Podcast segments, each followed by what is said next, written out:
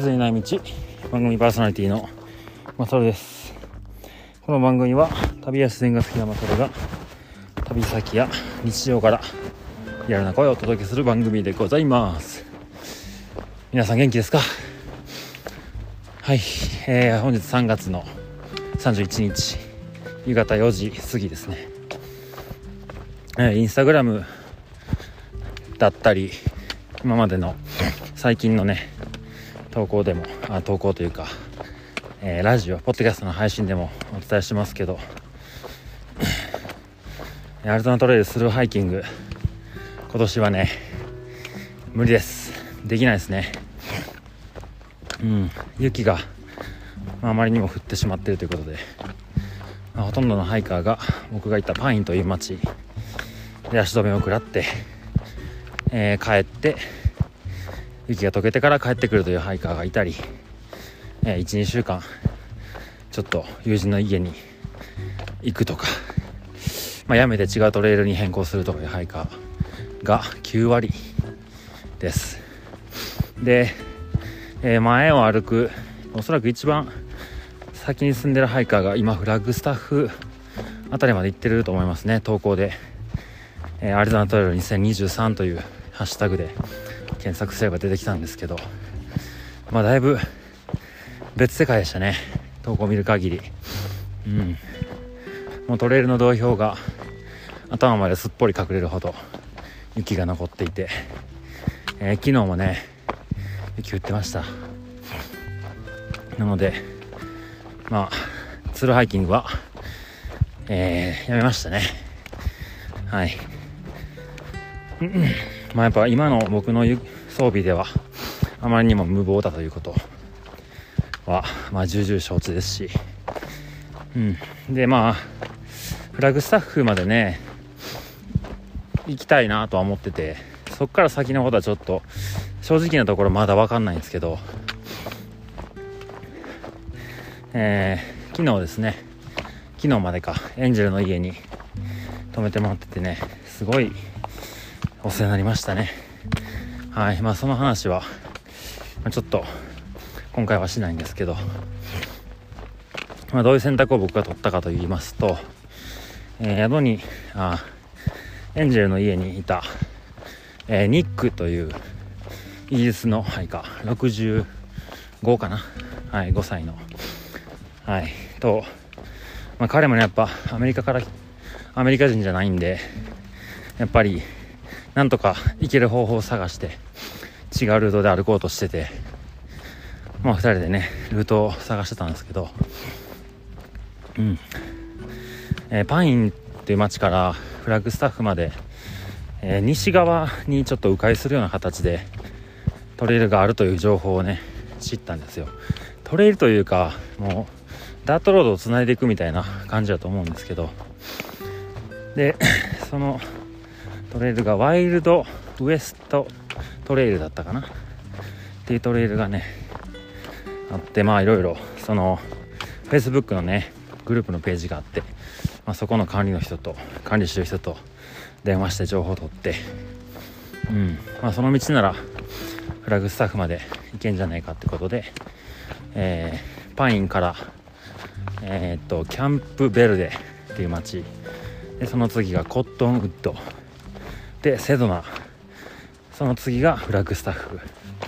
でまあ迂回といってもねそこまで大きな迂回じゃないんで距離で言うと、えー、100マイルちょっとですかね。でまあロード歩きがメインになると思うんでまあ数日で34日ですかね。あればいけるんじゃないかなと思ってて、まあ、しかもセドナがね通れるんで。僕も名前は聞いてますよセドナね。皆さんも聞いたことあるんじゃないですかね。はい。なのでまあそっちのルートをね通りながら歩く方が今回は気持ちいいかなっていう、えー、ことになってフラッグスタッフにいるティムとメロディーという上君がお世話になったエンジェルがいてるので、まあ、その方にもねコンタクト取っててうん。家に泊めてもらうことが決まってるのでとりあえずフラッグスタッフまで行って、まあ、その後ねもうトレイルは多分無理ですね。雪がありすぎるんでスノーシューとか、まあ、雪山登山の装備を持たないと無理だと思うんで僕はその道は行かないです。もうそれは多分100%ぐらい決まってますね。で、まあ、あともう一つ可能性があるとするならえー、まあ本当にロード歩きですね。それでフラグスタッフから74マイル76マイルかなぐらいで、えー、本当にもうハイウェイじゃないけどまあ道路がグランドキャニオンまで続いてるんでそこをまあ歩いて2日間かけて歩いてグランドキャニオンに行ってでもその先のねグランドキャニオンの北側のリムに上がった後の道のことは正直まだ、えー、雪の状況わかんないんでまだ決めれないですね。うん、というまあ状況で僕は今迂回ルートを通ってるところなんです。うんまあ、まあ、もしかしたらですけどロードをつないで道路歩きつないでユタ州のボーダーにタッチすることはもしかしたらできるかもしれないですねまあ結構雪に左右されたりとか天候に左右されるのでまあ20%ぐらいタッチできるかもしれないですねうん。それかまあフラッグスタッフでもう潔くやめるか。まあ多分その2択になると思います。はい。もう今の状況はねそういう状況なんですけど。それでですよ、えー、パインの街から、えー、迂回ルートを通って今歩いてるんですけど。やっぱね迂回ルートのダートロードの歩きはねもちろん車が通る道なんで全然まあ普通に歩けるんですけど。ちょっとねあの渓谷があってそこを下って反対側のえー、ていうんですかね。うん大地リムに上がるえー、っとここがメイメイルトレイルっていうのが短くねついてるんでそっち行ったんですけどもう誰も歩いてないですね。トレイルがないです。ないしあの乾燥地帯特有のトゲトゲ植物がもう至る所にあってトレイルも分かんないし足跡もないし、えー、僕も1時間半ぐらい粘ってルート探してましたけどね。無理ですね。もう足血だらけです。はい。もうトゲトゲぶっ刺されまくってもうちょっと耐えれなくなったんでやりました。なので、えー、そのトレイルメールトレイルを 通らなくてもダートロードをね歩けばキャンプベルデまで行けるんでそっちに 向かおうと思うんですけども4時間ぐらい ロスしましたかね。まあまあ仕方ない。キャンプベルデ行ったら街なんで食料補給もできるし、まあ、明日には着くかな。はい。それでえー、まあこういう道をねあのナビゲーションがそこまで充実してない道を歩くとなると、まあ、水問題と、えー、あとはそのトレイルが実際に歩けるのかっていうのと寝床っすね。それがまあ悩みの棚にはあると思うんですけど。なんかまさに地図にない道ですよ。はい。今ね23時間さまよってたトゲトゲ地獄から這い上がってきて来た道へ戻ってます。うん。でなんかね今回お話したいのはなんか話したいのは直感の話なんですけど皆さん直感信じてますか？うん理由は分かんないけどこうしたらあかん気がするとか。なんかちょっと危ないかもしれないけどこっちの方がいい気がするとか。そんなうん感情？心情にあったことって。あると思うんですけどまさにね今僕それを試されてるような感じがするんですよね。うん。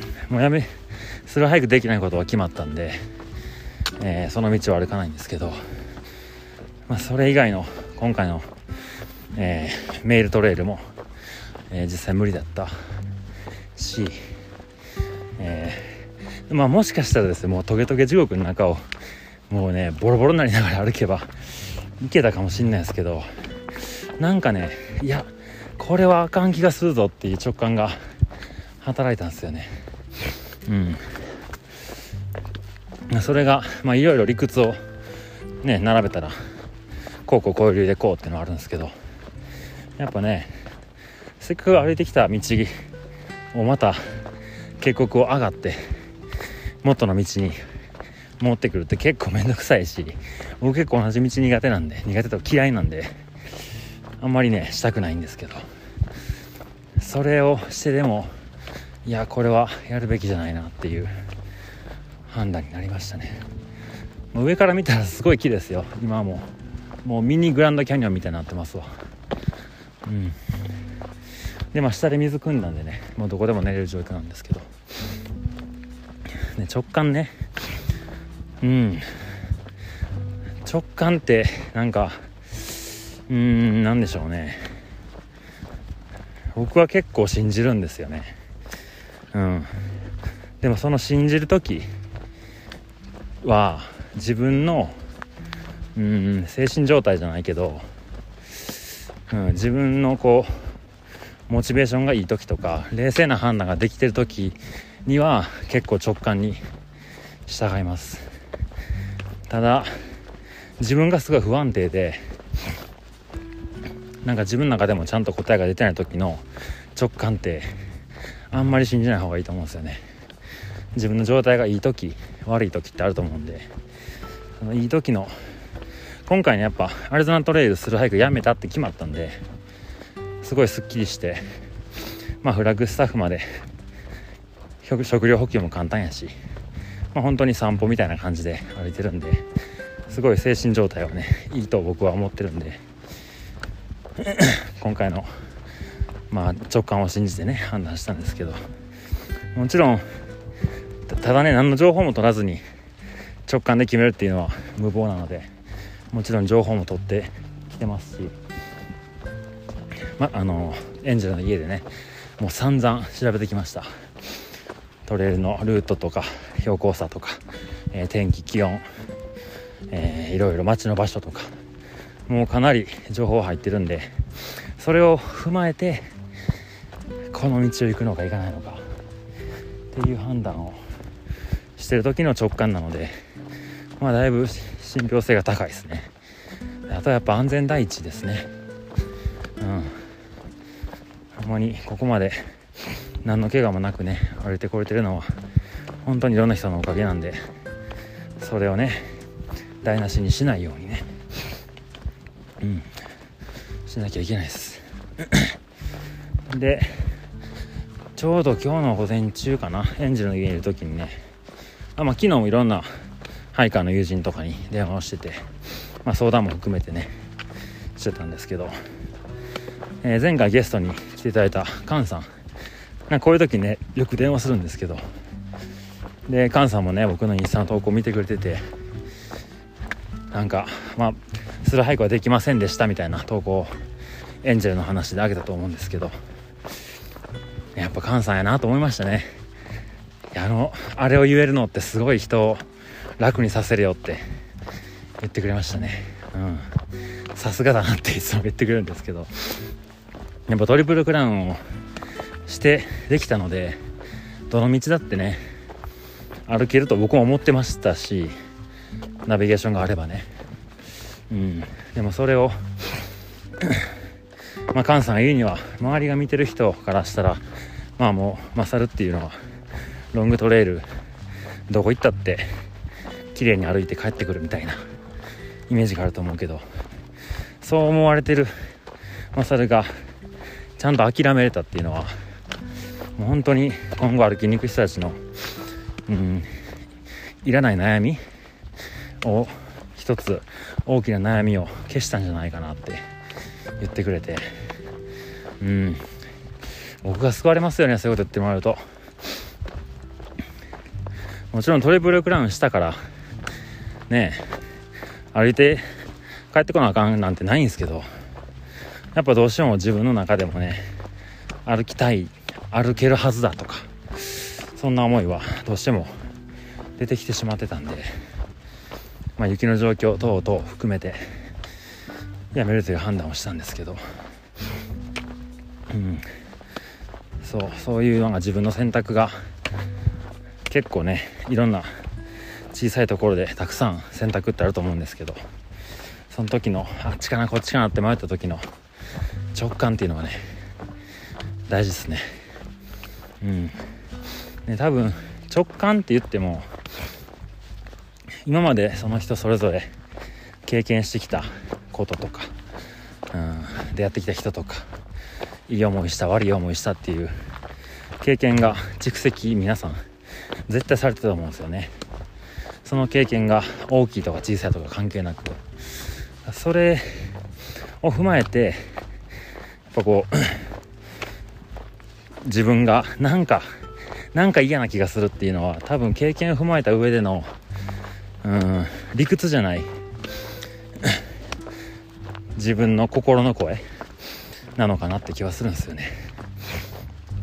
でそれにちゃんと耳を傾けれるかどうかっていうのがなんか一線を越えない大事なことなのかなって気が今回しましたね。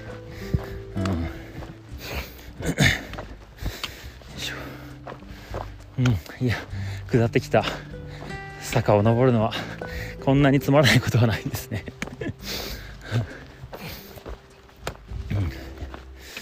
うん、でもねセドナー通れるからね今回はね。楽しみですよ。あんであとは直感とか個性とかそんな話にもつながると思うんですけどこの前ね、僕が働いてる施設の、子供たちが高校3年生が卒業したんですよね。で、まあ、僕も関わった子たちが何人か入ってて施設多いんでねみんながみんな分かんないんですけど半分ぐらいは一緒に過ごしてたことがあるんで、まあ、その子たちにねその施設の高校2年生の子がサプライズで動画をみんなに見せたいからマサル先生なんか23分動画撮って送ってよって言ってくれてね。嬉しいじゃないですか。動画撮って送ったんですよ。でそこでね話した。何話そうかなと思っていろいろ考えてたんですけど、うん、やりたいことをやってってほしいなと思ったんですよね。うん。それが別に仕事に直結しなくてもうん。お金稼げなくてもとにかく自分がこれ好き。まさに直感ですよね。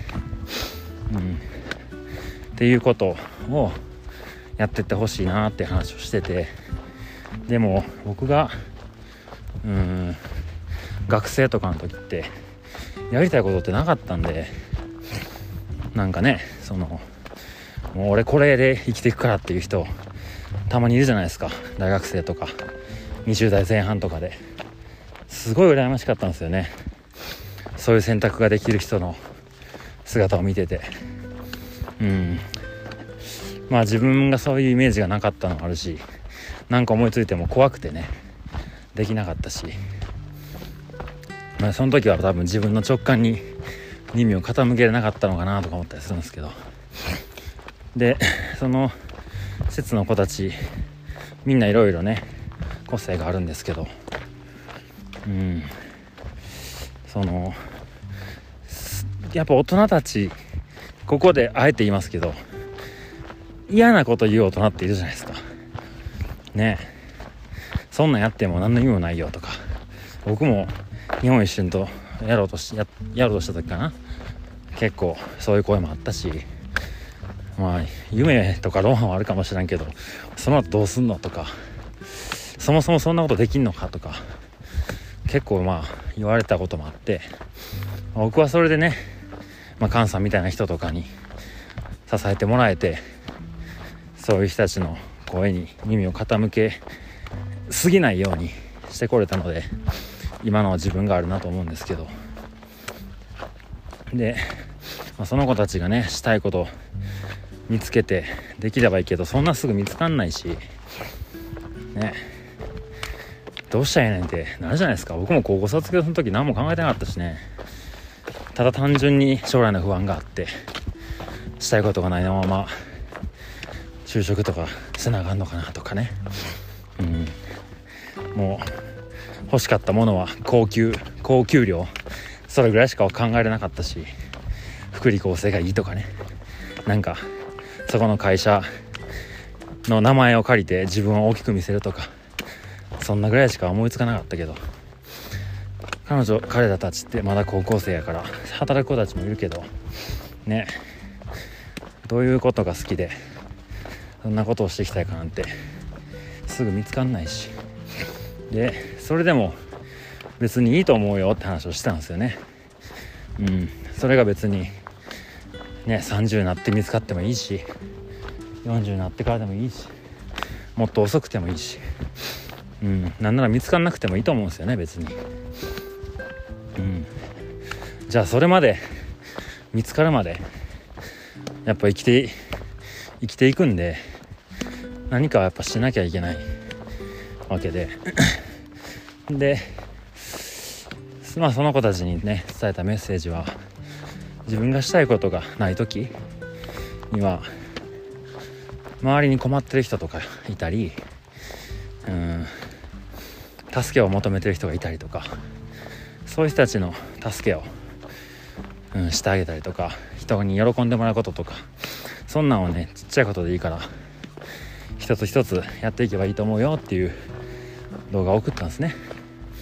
まあなんでそういうこと言ったかっていうと自分がこれやりたいって思った時に自分一人でできないことって本当山ほどあるんでなんかそういう自分がこれしたいって思った時に今まで自分がたくさんの人に愛を与えて優しさを渡せてたらその人たちからまたそういうね気持ちが返ってきて自分ができないことを助けてくれるから、うん、とにかく友達をねいっぱい作って、うん、人の喜ぶことをちっちゃいことでもいいからやっていってほしいですっていうマサル先生からの卒業の挨拶でしたみたいな。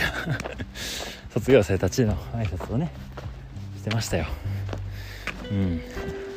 そうまあちょっと直感から話は外れましたけどなんかその自分のしたいこととかそういうのもほん本当は理由なんていらないわけじゃないですか。やりたいからっていう理由以上にね説明できないことたくさんあるし僕もなんで旅してんのって言われたら今ならね声を大にして「いや楽しいよ」って 言いますけどね確かになんでやってんのかなって思ってる時期もありましたね。うん。なんかそういう同じような人たちがねたくさんいる世の中よりも違う人がいっぱいいる世の中の方が楽しいじゃないですか。でもそれが個性なんだと思うんですよね。うん。その個性をちゃんとうん何て言うんですかね。曲げずにじゃないけど自分はこれが好きなんだってことをちゃんと言える環境を 周りの人たちが作っていってあげればその個性って伸びていくと思うし、うん、そういう人見てるとねやっぱ周りも応援したくなるじゃないですか、ね、無謀かもしらんけど一生懸命努力して楽しそうにね。毎日過ごしてる人見てると元気もらうし。うん。なのでまあそういう直感とか個性の話でしたね今回は。ああ戻ってきた。うん。多分あれですねこの道逆側のリムに登る人いないんでしょうね。トレイルヘッドに車めっちゃ止まってたんですけど多分下の川まで降りて水浴びして帰ってくるだけなんでしょうね。え？今日移動した距離6マイルぐらいです。6時間歩いておったのに。ダートロードを6マイル歩いて崖の下まで降りて帰ってきました。まあこんな日もあるよね。食料はいっぱいあるし。ノープロブレムどうしようかなまだ。日はた太陽高いんでね。もうちょい歩くにしてもロード歩いてもね寝るとこなかったらめんどくさいからね。まあそれも直感に従って 選択していこうと思います。はいそれでは、えー、皆さん楽しい日々をお過ごしください。ではまた。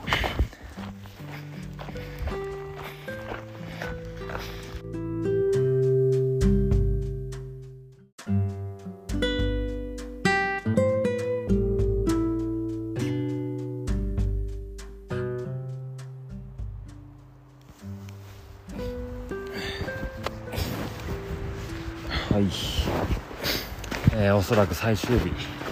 ですね。朝9時17分です。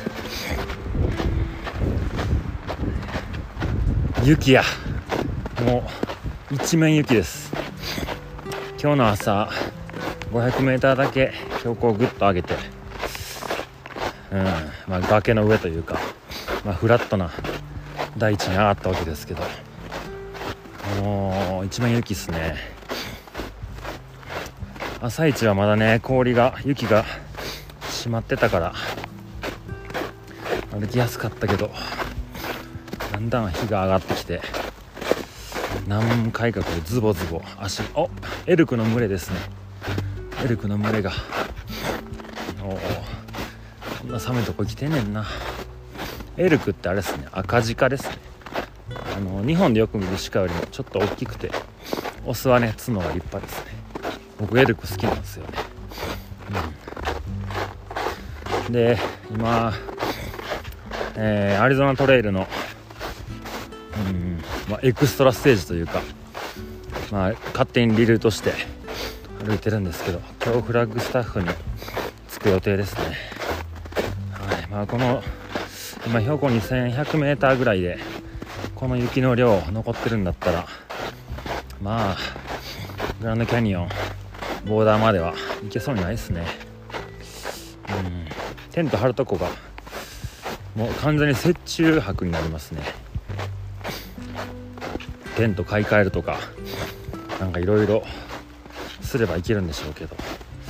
夜も多分もっと寒くなるんでしょうね。横上がるから。う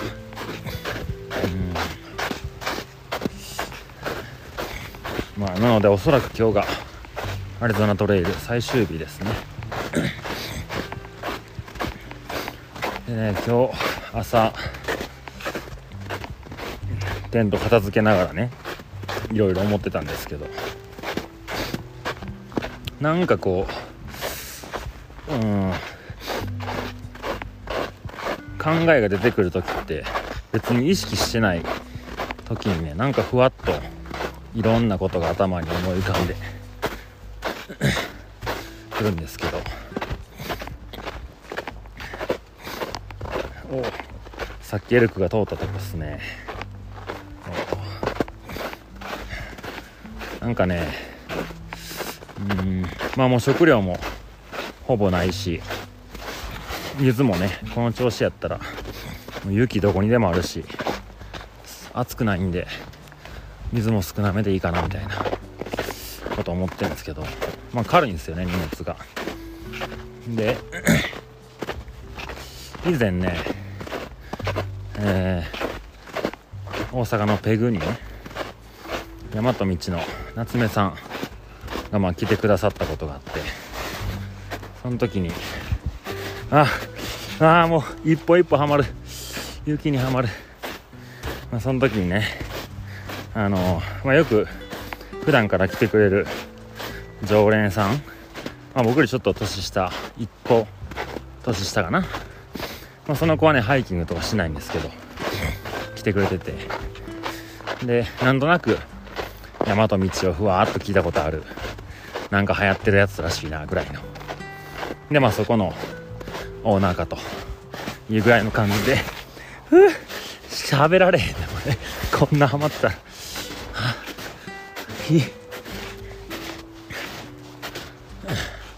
そうそれでね。なんか言える言えるってみんな言って軽くしたところになんか瓶も瓶ビール瓶ビールちゃうわ。ワイン持ってったりなんか酒入れたりとかするじゃないですか。なんで軽くしたのにまた重たくするんですかみたいな。なんか軽い UL で軽く歩くっていうのに結局重くしてたら意味なくないですかみたいなことをね大室に聞いてやったんですよ。あ面白い質問やなと思って。夏目さんがねどう答えるのかなと思って僕は簡単なから聞き耳を立ててたんですけど。空いたところに入った重さ。その重さはね幸せの重さなんだよねって酔っ払いながら言ってました。夏目さんが。でまあそのね聞いた人もねなるほどみたいな。なんかすごい納得できたっていう話がねあったんですけどなんかそれを思い出したんですよ。今日の朝ね。で、まあ、随分軽くなったなと思って。昨日ねバドワイザーのビール。750ぐらいのやつ。もっとでかいなあれ多分。そんなんをね持って担いでたんですけど。まあそれなくなったのもあるし。まあ一気に軽くなったんですけど。でも、まあ、確かにあれ幸せな重さやったなと思うんですよ。しんどい思いしてね上まで上げて水場で設営中に冷やしといてね夜それを飲みながらアリゾナトレイル最後の晩酌ですか。ちょっとなんかソーセージみたいなの買ってねオリーブオイルで焼いてみたりしてなんか最後の宴をしたんですよ個人的に。確かに幸せでしたね。でねそこからどんどん思考が巡っていったわけでそもそも重さイコール幸せの重さなんじゃないかと、まあこの辺から先はね僕のなんかよくわからん 状況に追い込まれて 出てきてる言葉なんでうんまあちょっとここに残しておこうかなと思ったんですけど。そもそもねさっき通ったエルクとか、まあ、リスとかウサギもねちょこちょこいよるんですけど何も持ってないじゃないですか。荷物ね。で人間はこういうね服とか靴とかカバンとかテントとか寝袋とかいろんなものを持ってこないとこういうとこ来れないわけじゃないですか。ね皆さんご存知の通り。でもこういうとこに来るのにそれだけの道具があれば来れるっていうのはすごい幸せなことですよね。ということは今僕が軽いなと思ってるカバン。このカバンの今入ってるこの軽さですらすごい幸せな重さなんじゃないかって思い出したんですよね。うん。まあもうアリゾナトレイルはおそらく終わりますけど。うんなんかそういうことを教えてくれくれたトレイルだったのかなとか思い出したんですよね。でまだね思考は巡りますよ。アリゾナトレイル教えてくれたもの他にもあるんじゃないかと思ってね。結局スルーハイクはできなそうなんですよね。まあこの状況だと。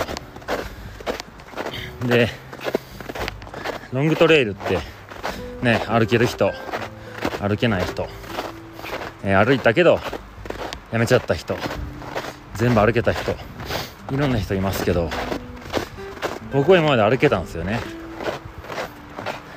だからまあロングトレイルはスルーハイクが全てじゃないって言ってはいたんですけど結局僕は歩いてきた道って全部全部スルーハイクできたんで僕のロングトレイルの全てはスルーハイクで終わってるんですよね。うん。だからロングトレイルってスルーハイクは全てじゃないっていう意味をねなんか本当の意味で教えてもらったような気がしますね。うん。で えー、っとねちょっといろいろ朝思ったこと忘れてきてるな。えー、そうなんですよね。まあ、全てじゃないなってことはすごい感じて。で、まあ、残すところ200マイルちょっとなのでグランドキャニオンに行けない。ユタのボーダーにタッチできない。うん。それぐらいじゃないですか。でもこのトレイルを歩く中でねたくさんの人に出会っていろんな人にね助けてもらってで日本には待ってくれてる人がいてもうそれだけで別にいいじゃんって思い出したんですよね。どっかまあ自分を納得させるために出てきた考えだと思うんですけどでも結局自分がどう納得感を持って旅を終えるかやと思うんですけどさっき言ってた重さの話と通ずるんですけどもうすでにね軽いカバンに何も詰めなくても全部持ってんすよね。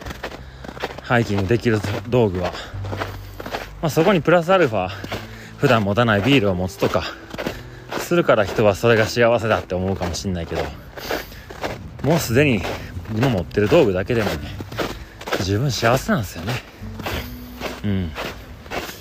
っていうことはアリゾナトレイルも全部歩けようが歩けまいがすでに僕は幸せだということにねなんか気づかされたような気がしました。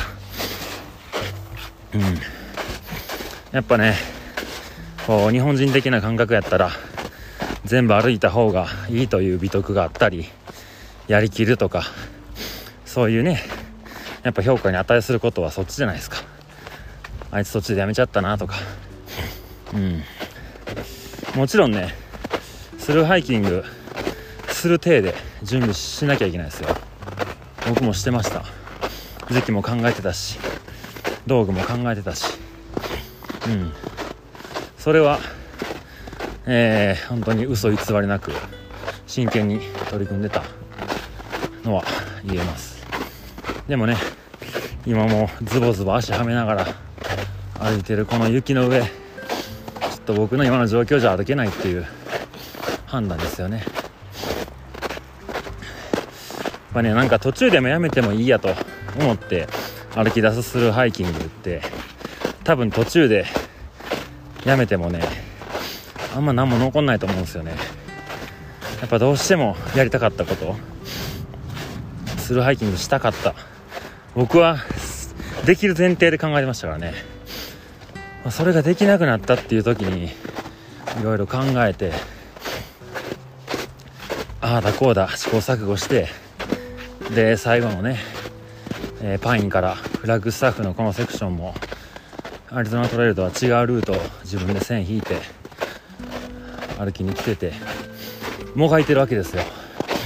うんそれでもやっぱねできないことってあるんだなって思いましたね。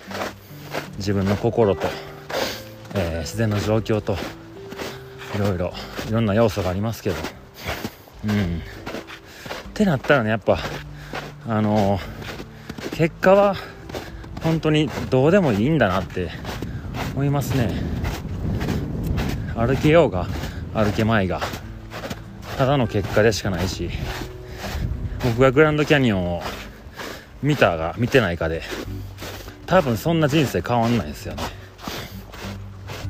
まあ多少ねやっぱすげえなとかいろいろこう知識ができたり自分で実際見た景色の感動とかっていうのはあるんでしょうけどなんかそれ以上にこの途中でやめるっていうこの精神状態この状態を感じれてる方がねグランドキャニオンを見るより、えー、スルーハイクできるよりもはるかに大きなものをもらってるんじゃないかなって思ってますね。多分雪もね降らずに、えー、アリゾナトレイルスルーハイクできたらまあ当然でしょうみたいな。感じで歩いたでしょ。うで思ったよりも早く歩けてね日本帰って多分何事もなかったかのように僕のトレイル人生のただの1ページに終わったと思うんですけどまさかのこの状況でアリゾナトレイル強烈なインパクトを与えましたよね僕に。それは本当感謝しかないですね。うん。今までスローハイクできなかった人のこと気持ち分かんなかったというかまあ別に本当にスルーハイクが全てじゃないと当時も思ってたしでも本当のところ理解できてないんですよね、まあ、やめる理由は人それぞれね。今回みたいに、まあ、自然に、えー、負けてしまうこと。自分の体が怪我しちゃうこととか精神的に、えー、厳しくなってやめちゃうこととか、うん、いろんな要素はありますけどなんかその人たちの言ってたこと抱えてる考え方なんかそういうのがねすげえ身にしみます。うん。なんかやっとこうスルーハイクは全てが全てじゃないよってなんかこう堂々と言える気がする。うん。今まで歩けてたからな。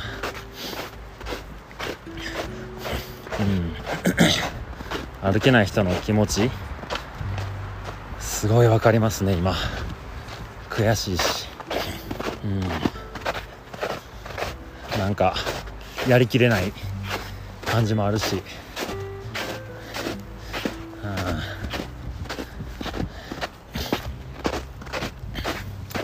さあこの雪道を。何時間歩けばフラッグスタッフに着くんでしょうか、はあ、いやこれ体力使うね。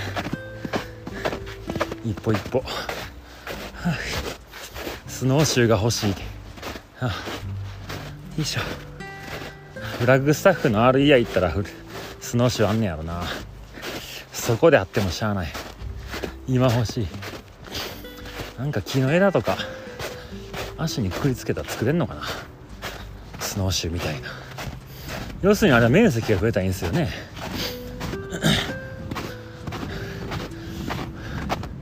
やってみようかな。いやもういいか。歩けてるし。